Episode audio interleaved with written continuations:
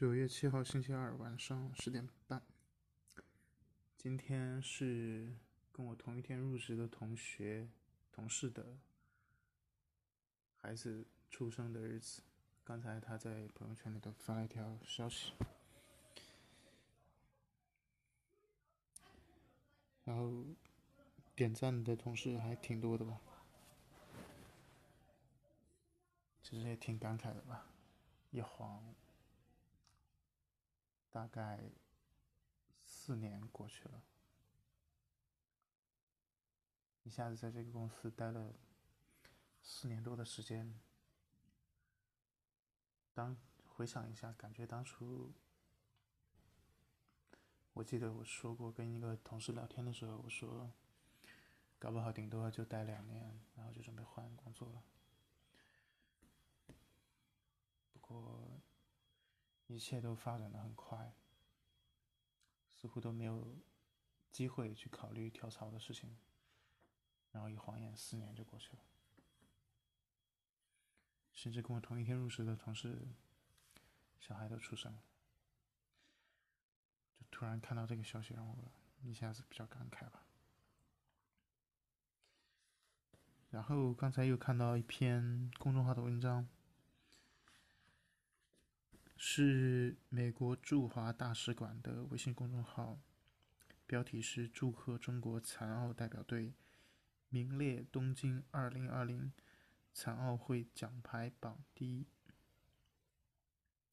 然后正文部分是这样的：“祝贺中国残奥代表队名列东京2020残奥会奖牌榜第一，祝贺美国队运动员获得104枚奖牌。”位列奖牌总数第三名，然后后面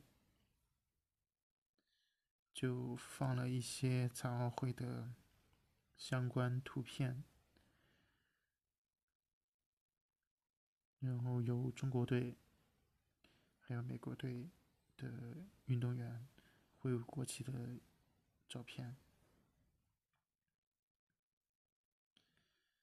就是看到这个标题，我估计如果能够看到这个文章，或者说注意到这篇文章的国人，看到这篇文章的标题和刚才我念的这一段话的话，我觉得绝大部分的人应该会觉得比较惊讶吧。就是明明。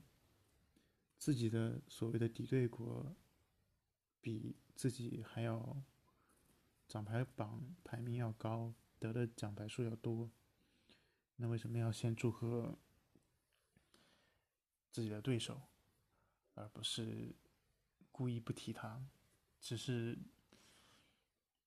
讲述自己国家有多么多么厉害？其实，如果说很多人看到这个。新闻这篇文章都是这么考虑的话，那大概率是因为大家已经对这样子的文章和这样子的文风习以为常，以为刚才说的那种形式才是每一个国家、每一个呃国家主体看待这场奥运会应该有的。方式和角度，但实际上并没有那么一个绝对正确和唯一的看待角度。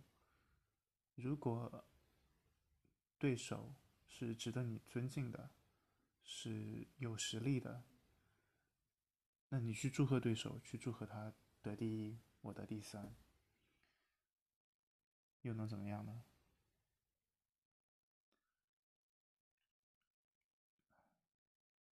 简单说起来，真的，如果是作为两个人个体来做比较的话，简单一点来说，就是个人境界的差异吧。